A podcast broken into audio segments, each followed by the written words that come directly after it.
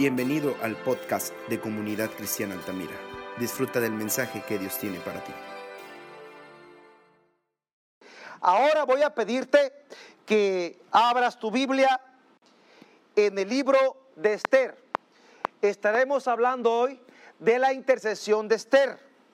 Y vamos a abrir nuestra Biblia en Esther capítulo 4, verso 14. Dice, porque si callas absolutamente en este tiempo, respiro y liberación vendrá de alguna otra parte para los judíos. Mas tú y la casa de tu padre pereceréis. Y quién sabe si para esta hora has llegado al reino. Es una pregunta. Oremos. Padre, en el nombre de Jesús, pido que esta palabra llegue a lo profundo de cada corazón. Pido que esta palabra nos inquiete, nos estimule a orar. Influya en mi oración personal para que quebrantemos nuestro corazón y busquemos en intercesión el bien de la tierra. Tu palabra dice, busqué un hombre que hiciese vallado a favor de la tierra y no lo hallé. Pero Padre, yo, yo creo que hoy vas a hallar una iglesia quebrantada buscando el favor tuyo. Gracias, Padre. En el nombre de Jesús. Amén. El libro de Esther es un libro muy hermoso que habla de la intercesión de la reina Esther a favor del pueblo de Dios. La palabra de Dios dice en el libro de Esther capítulo 1, vamos a leer, aconteció en los días de Azuero, el Azuero que reinó desde India hasta Etiopía sobre 127 provincias. En aquellos días, cuando fue afirmado el rey Azuero sobre el trono de su reino, el cual estaba en Susa, capital del reino, en el tercer año de su reinado, hizo banquete a todos los príncipes y cortesanos, teniendo delante de él a los más poderosos de Persia y de Media, gobernadores y príncipes de las provincias, para mostrar él las riquezas de la gloria de su reino, el brillo y la magnificencia de su poder por muchos días, 180 días. Después de esto hizo siete días más de fiesta, pero llamó a la reina Basti para que bajara y estuviera eh, con sus invitados y mostrar su belleza. Pero ella no quiso y se encendió en ira el rey Azuero. Después de esto, vemos que Azuero pidió consejo y el consejo fue que buscara otra reina, que hiciera una convocatoria a las vírgenes de esa ciudad para que concursaran y el rey escogería quién sería la próxima reina. En el capítulo 2 de Esther vemos que había en, este, en esta ciudad un varón llamado Mardoqueo y su parienta era Adasa Esther. Vamos al capítulo 2, verso 7. Y había criado a Adasa, es decir, Esther, hija de su tío, porque era huérfana y la mujer, la joven era hermosa, de hermosa figura y de buen parecer. Cuando su padre y su madre murieron, Mardoqueo la adoptó como su hija. Y sucedió que cuando se divulgó el mandamiento y decreto del rey, y habían reunido muchas doncellas en Susa, residencia real, a cargo de Egagi, Egai, dice, Esther también fue llevada a la casa del rey y al cuidado de Egai, guarda de las mujeres, y la doncella agradó a los ojos y halló gracia delante de él, porque por lo que hizo darle prontamente atavíos y alineamientos, perdón, alimentos, y le dio también siete doncellas especiales de la casa del rey y la llevó con sus doncellas a lo mejor de la casa de las mujeres. Esther no declaró cuál era su pueblo ni su parentela, porque Mardoqueo le había mandado que no lo declarase. Vemos aquí, pues Dios todo lo había planeado así. En este tiempo, los judíos que habían sido llevados cautivos de Israel a Babilonia estaban ahí. Mardoqueo era uno de ellos que había sido llevado allá a, esta ciudad, a esta ciudad. Ahí estaba Mardoqueo y él tenía a su cargo su prima, que era Esther. Y cuando vino la convocatoria, él le instruyó, no digas que eres judía y vas a participar. Y Dios dio gracia a Esther para con el rey Azuero. Y ella fue la elegida. Dice, agradó. ¿Sabe usted que la iglesia tiene gracia para con Dios? Estamos en el tiempo de la gracia, iglesia. Tienes que entender, iglesia, esto, que si el pecado ha abundado en el mundo, hay mucho pecado, pero donde abundó el pecado, sobreabundó la gracia de Dios. Hay gracia para la iglesia, pero no una gracia para seguir pecando, sino una gracia para acercarnos a Dios y arrepentirnos de nuestra vana manera de vivir. Es un tiempo de gracia para la iglesia. Pero después de la la dispensación de la gran tribulación. Tenemos que entender, iglesia, que ahora es el tiempo de buscar al Señor.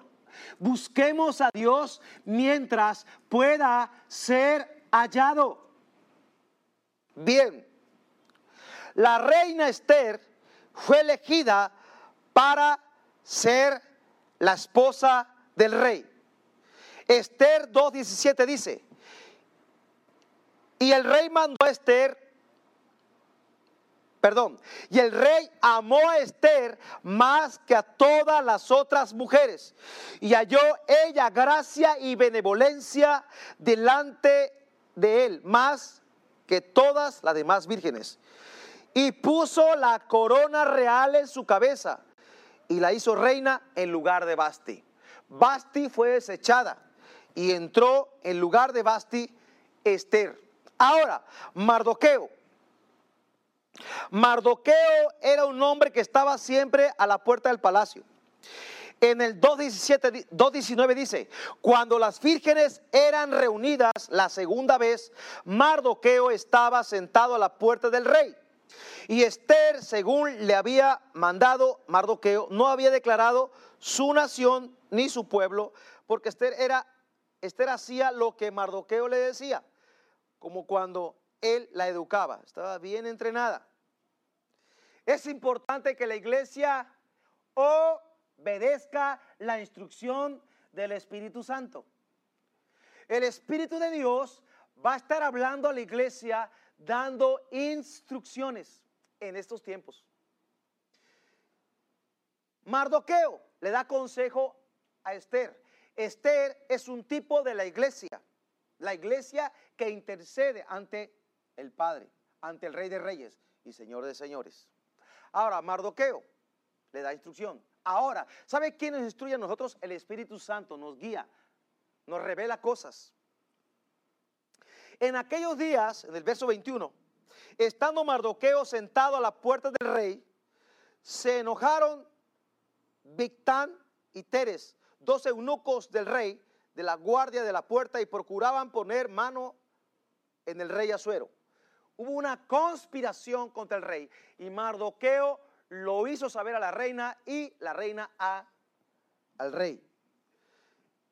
Y esto provocó que Mardoqueo fuera conocido por Azuero. Todo esto es para el futuro. ¿Sabe usted que las conexiones que usted tiene tienen un propósito en Dios?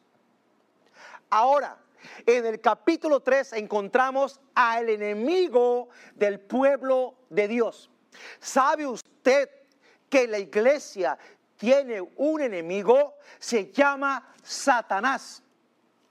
El enemigo de nuestras almas es Satanás, la serpiente antigua. Capítulo 3. Después de estas cosas, el rey Asuero engrandeció a Amán, hijo de Amedata, Agageo, y lo honró y puso su silla sobre los príncipes que estaban con él. Y todos los siervos del rey que estaban a la puerta del rey se arrodillaban y se inclinaban ante Amán, porque así lo había mandado el rey. Pero Mardoqueo ni se arrodillaba, ni se humillaba. Y los siervos del rey que estaban a la puerta preguntaban a Mardoqueo, ¿por qué traspasas el mandamiento del rey? Aconteció que hablándole cada día de esta manera y no escuchándolos, él lo denunciaron a Amán para ver si Mardoqueo se mantendría firme en su dicho, porque ya él les había declarado que era judío. Mardoqueo tenía clara la identidad.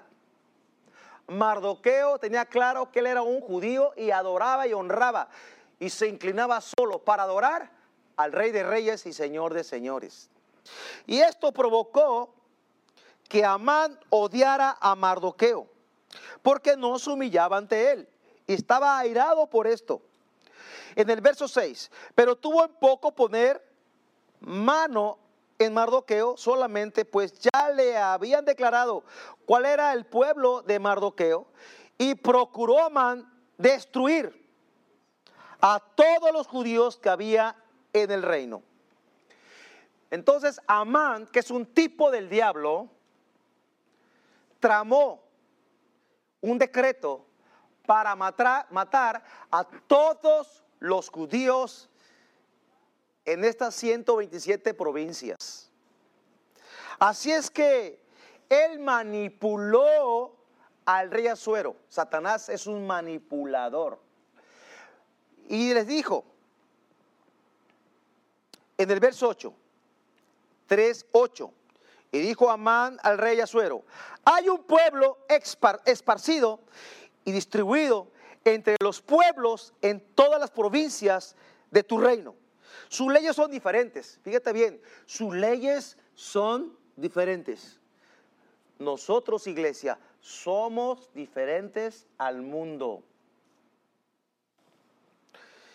Son diferentes de las de todo el pueblo y no guardan la ley del rey, y al rey nada le beneficia el dejarlo vivir. Si le place al rey, ahí está la manipulación, decrete que sean destruidos y yo pesaré diez mil talentos de plata a los que manejan la hacienda para que sean traídos a los tesoros del rey. Hoy en las naciones de la tierra hay un decreto de muerte contra toda la humanidad. Pero la iglesia tiene que levantarse ahora en el nombre de Jesús, quebrantar su corazón, humillarnos delante de Dios, pedir perdón por nuestros pecados, por los pecados de nuestra nación, de nuestros gobernantes. La maldad se ha multiplicado. Tenemos que quebrantar nuestro corazón. En el capítulo 4 vemos el corazón de Mardoqueo, un intercesor por los judíos. Luego que supo Mardoqueo todo lo que se había hecho, rasgó sus vestidos, se vistió de silicio y ceniza y se fue por la ciudad clamando con grande y amargo clamor. Es un tiempo de clamor, iglesia. Es un tiempo de clamar a Dios. Misericordia, piedad, piedad, piedad. Estamos entrando en tiempos peligrosos. Estamos sufriendo los primeros dolores de parto. Iglesia, tienes que entender que tenemos que alinearnos delante de Dios. Queda poco tiempo. Estamos en el tiempo de la gracia, una ventana de gracia, desde la venida de Jesús hasta la segunda venida, de aquí a acá, eso se llama gracia.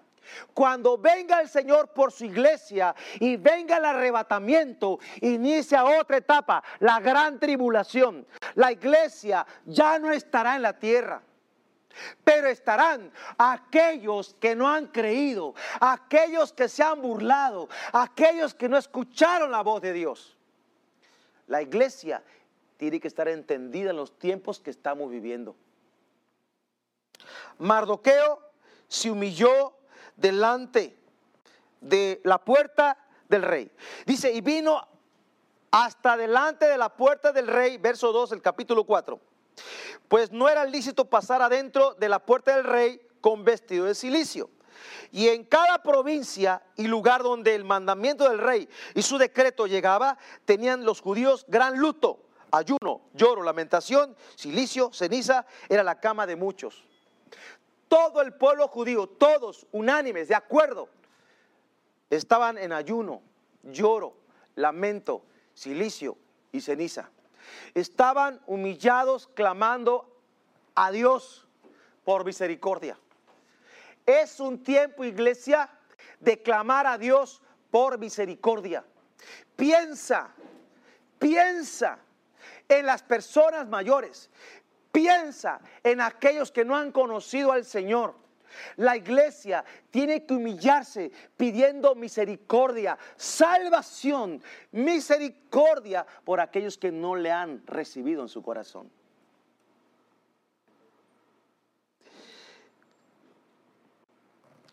Esther no estaba enterada de esto y Mardoqueo le, le, entera dándole una copia de este decreto.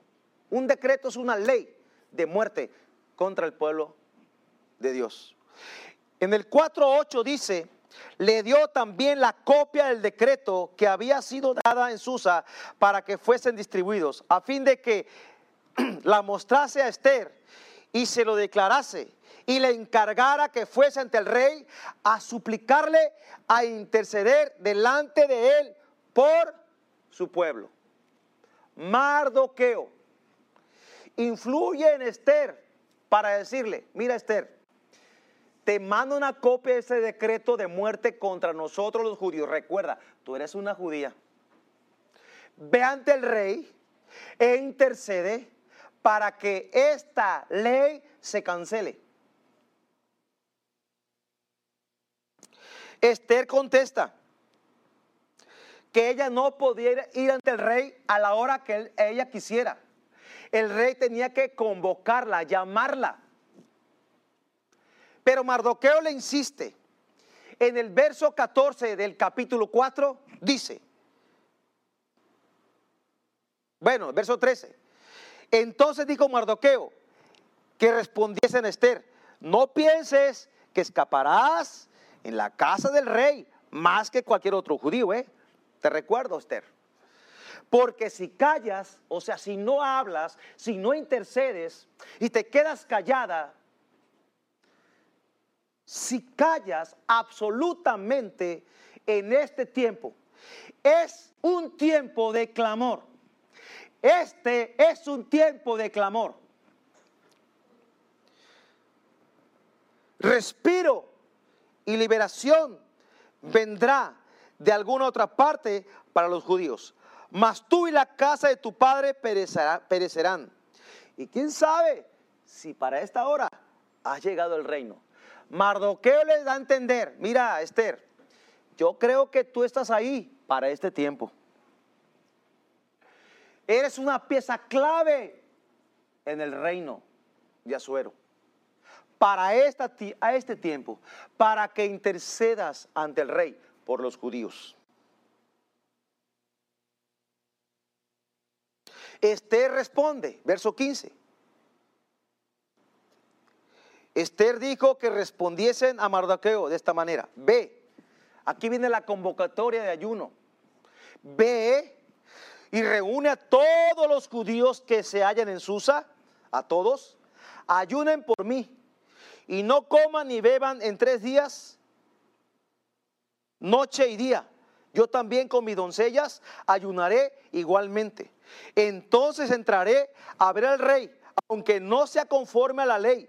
Y si perezco, que perezca. Entonces Mardoqueo fue e hizo conforme a todo lo que le mandó Esther. Hubo un acuerdo. Iglesia, pongámonos de acuerdo todos los ministerios, todas las naciones, todo el cuerpo de Cristo para entrar en un clamor por las naciones, en un clamor, en ayuno y oración, pidiendo a Dios piedad, misericordia, para que el mundo conozca a Jesús. Y antes que venga la segunda venida en las naciones, hay un mover del Espíritu Santo, cual nunca ha habido, para que el pueblo de Dios primero se avive. Y los que no son pueblo de Dios sean parte del pueblo de Dios. Ahora, la próxima semana, iglesia, la próxima semana, tendremos ayuno y oración por tres días. Nos uniremos diversas iglesias, pastores de varias naciones para estar orando en un clamor, en unidad, en un acuerdo por la tierra. Mis amados, Dios está en control. La reina Esther en el capítulo 5 tiene una estrategia de guerra, una estrategia de cómo ir ante el rey y presentarse ante él y hacer la petición. La reina eh, se presenta ante el rey y le dice, dice en el capítulo 5, aconteció que al tercer día se vistió Esther su vestido real y entró en el patio interior de la casa del rey, enfrente del aposento del rey, y estaba el rey sentado en su trono, en el aposento real, enfrente a la puerta del aposento. Y cuando vio a la reina Esther, que estaba en el patio, esta obtuvo gracia ante sus ojos. ¿Qué obtuvo? Gracia. ¿Qué tiene la iglesia con Dios? Gracia ahora, favor y merecido. Y el rey extendió a Esther el cetro de oro que tenía en la mano.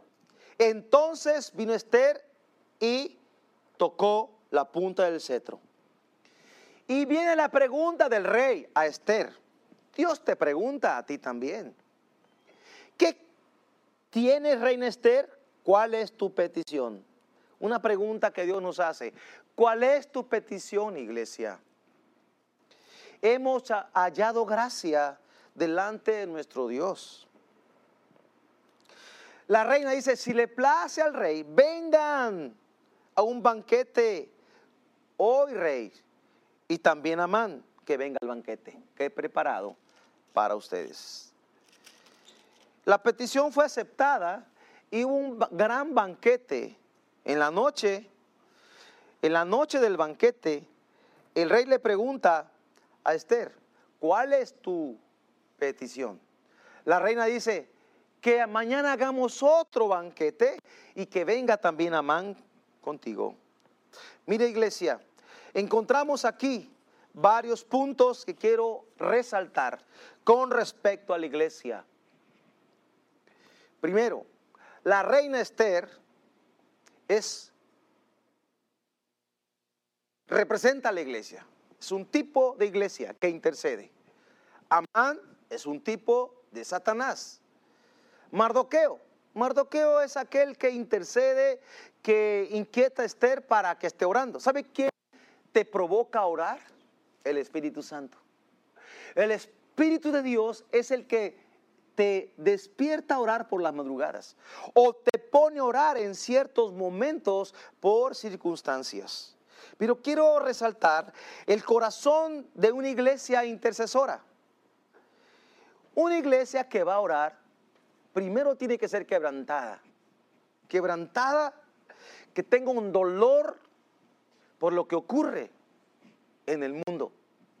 Hay personas que aún no se dan cuenta lo que está ocurriendo en el mundo, no han dimensionado lo que está pasando. Y no lo decimos para meter temor, no, es para orar, para clamar y para pedir a Dios misericordia. La iglesia tiene que arriesgarse. Esther dijo, iré ante el rey, y si perezco, que perezca. También la iglesia tiene que estar confiada completamente en Dios. Porque Mardoqueo dijo, mira, Esther, si tú callas, Dios enviará respiro y liberación a su pueblo. Dios está en control de todas las circunstancias. ¿Se acuerdan de Elías? Cuando él decía, solo yo he quedado, solo yo he quedado. Y Dios dijo, no, Elías, tengo siete mil que no han doblado sus rodillas a Baal. O sea, Dios tiene un remanente, pero Dios quiere que la iglesia, todos nosotros, nos levantemos para interceder. Pero ¿sabe qué veo también? La iglesia tiene que estar dispuesta a pagar el precio. ¿A cuánto nos cuesta ayunar? Claro, nos cuesta todo. La carne no quiere. La carne no está dispuesta a ayunar. El espíritu está dispuesto y la carne se opone. La reina pagó el precio. Dice, le dice a Mardoqueo, reúna a los judíos, yo me reuniré con mis doncellas y ayunaremos tres días. También puedo ver el poder de la unidad en el cuerpo de Cristo. La unidad hace que unánimes, puestos de acuerdo, podamos vencer a nuestro enemigo. Vencer a nuestro enemigo. También veo otra cosa. Se requiere conocer los tiempos que estamos viviendo. Tenemos que entender los tiempos que la iglesia está viviendo en esta temporada. Vivimos en tiempos peligrosos. Esther fue sabia porque habían ayunado, habían consultado a Dios. La gracia de Dios estaba sobre el pueblo de Dios, porque el pueblo de Dios está bajo un pacto. ¿Usted cree que estamos solos? Claro que no. Dios está con nosotros. Él nos defiende de nuestros enemigos, pero quiere que dependamos de Él. Esther entendió los tiempos. Esther no le dijo a, a, Suero la primera noche del banquete el propósito de haber citado a Man con ella y el rey. Pero en la segunda noche, ahí sí, le dijo cuál era el propósito. En el capítulo 7 en el verso 4 dice, bueno, verso 2, y en el segundo día, mientras bebían vino el rey, dijo el rey Esther, ¿cuál es tu petición, reina Esther? Te será concedida. ¿Cuál es tu demanda?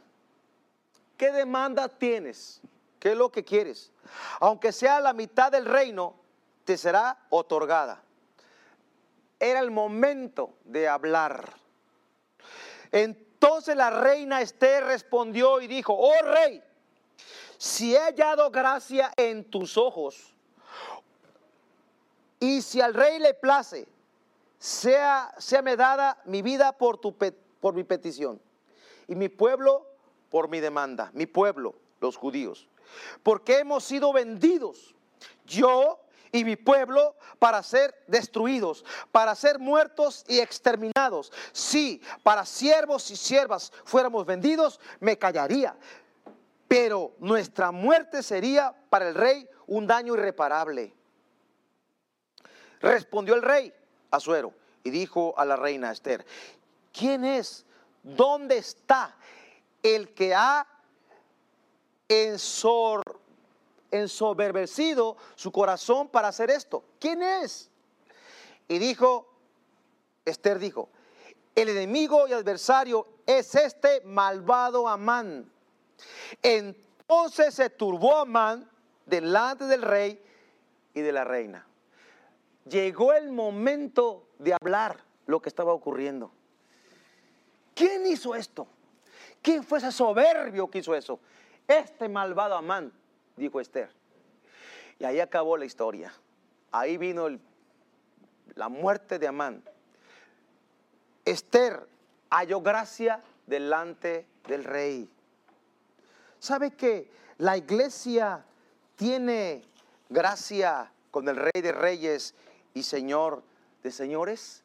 Encuentro que la iglesia debe hacer peticiones específicas de las cosas que anhela.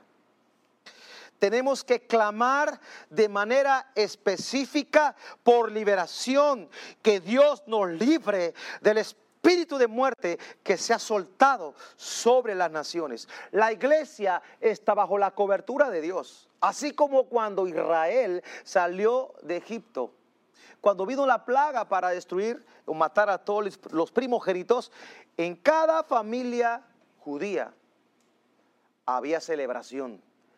Estaban sacrificando un cordero y estaban cenando y la sangre aplicada en la puerta, del dintel de la puerta, y el ángel de la muerte pasó matando a todos los primogénitos, mas al pueblo de Dios no le llegó. Iglesia, tú y yo estamos bajo el nuevo pacto. Cristo derramó su sangre para limpiar nuestros pecados, pero también para traer cobertura a la iglesia. Tú no estás solo, iglesia. Tú no estás a la deriva. El Señor está guardando tu vida. Dios guarda a los ancianos, guarda a las personas mayores, guarda a los niños, guarda a las mujeres que están embarazadas, guarda a su iglesia. Así es que vamos a orar. Ese decreto de muerte que el enemigo ha levantado contra las naciones, hoy, hoy lo podemos cancelar porque tenemos autoridad en el nombre de Jesús. La reina le pide al rey para que hiciera otro decreto en el cual los judíos pudieran defenderse en el día en que el decreto ya estaba sellado. Y un decreto sellado no podría cancelarse. Lo que hicieron fue otro decreto que permitía que los judíos pudieran defenderse del ataque del enemigo. Así es que iglesia, nuestro enemigo es Satanás. Recuerda, él es nuestro enemigo. Su final está escrito en la palabra de Dios. Veamos ahí Apocalipsis. Está su final. Pero ahora Dios nos ha equipado con armas de guerra. Y las armas de nuestra milicia no son carnales, sino poderosas en Dios para la destrucción de fortalezas. El ayuno, la oración, el acuerdo, la alabanza, la adoración, son armas que Dios nos ha dado. Así que iglesia, levántate. Yo te pido que te pongas de pie esta mañana allí en tu casa, junto con tu familia. Y no temas, porque Dios nos da la victoria. Pero recuerda, no hay conquista. No hay conquista sin batalla. Tenemos que pelear. Levántate, porque Dios pelea por nosotros. Él es nuestra fortaleza. Pero tú no puedes callar ahora. Pon un clamor en el cielo. Levanta tu voz. Clamemos a Dios. Dios está obrando en las naciones de la tierra. Dios está obrando. Dios está obrando en tu vida, en tu familia, en la nación, en las naciones. Pidamos a Dios de manera específica que Dios meta su mano y pare, pare las muertes en las naciones y en nuestra nación. Padre, levanta tu mano, ponte de pie. Padre, en el nombre de Jesús, pedimos ahora que intervengas en las naciones de la tierra. Perdónanos Dios porque hemos pecado. Perdónanos Dios. Nos humillamos delante de ti. Y en esta semana entramos en un periodo de ayuno y oración por tres días. Todos, hasta los niños pudieran hacerlo. Padre, nos humillamos delante de ti. Quizás hasta los animales puedan ayunar como ocurrió en Nínive. Dios al ver cómo el pueblo, cómo aquella ciudad se volvió a ti, tú te detuviste del mal que harías. El juicio se paró. Señor, ahora vamos, mete tu mano, mete tu mano, detén la mortandad en nuestra nación y en las naciones de Latinoamérica, de Europa. Pedimos piedad y misericordia por Francia, por Italia, Señor, por España, por África, por Latinoamérica, por Ecuador. Padre, vimos, vimos videos de hombres, personas muertas, Señor, que no que no las habían levantado, ya tenían días muertas. Señor, hemos visto con dolor lo que ocurre en las naciones. Pero pedimos, Dios, ten piedad y ten misericordia. Dios pedimos, obra a favor de la tierra. Clamamos a ti.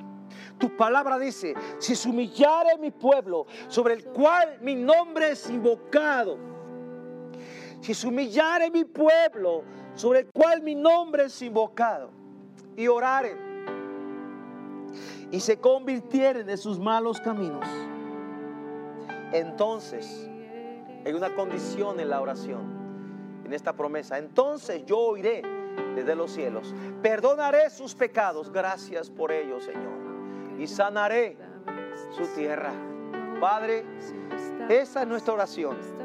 Nos humillamos delante de ti como iglesia en todo el globo terráqueo. Nos humillamos delante de ti y tomamos la determinación de acuerdo y unánimes de entrar en ayuno el día 8, buscando tu favor y tu gracia. En el nombre de Jesús. Padre, gracias. Trae cobertura y protección a tu iglesia. Gracias, Señor. Dios, tú estás obrando. Vamos a cantar esto dos minutos. Dios está obrando. Gracias, Señor. Cántelo con nosotros. Aunque no pueda ver, está sobrando. Aunque no pueda ver, está sobrando. Siempre estás, siempre estás sobrando. Siempre estás, siempre estás sobrando. Aunque no pueda ver, está sobrando. Aunque Levante no sus manos ahí en su casa, ver, está declárelo. sobrando. Siempre estás, siempre estás sobrando. Siempre estás, siempre estás sobrando. Aunque no pueda ver, está sobrando. Aunque no pueda ver, está sobrando. Siempre estás, siempre estás sobrando. Siempre estás, siempre estás sobrando. Gracias Dios que estás sobrando. Estamos confiando en ti, Señor. En ti reposa nuestra alma, Señor. Tenemos paz. Mi paz os dejo, mi paz os doy. No como el mundo la da, yo se la doy. Recibe la paz de Dios. Confía. Dios está con nosotros. Estás bajo un nuevo pacto que tiene mejores promesas, iglesia. Dios es tu cobertura es tu pronto auxilio, Él es tu castillo. Te bendigo, te bendigo y te bendigo en el nombre de Jesús. Esperamos que hayas sido bendecido. Recuerda que puedes escuchar las predicaciones en Spotify y YouTube. Síguenos y comparte. Dios te bendiga.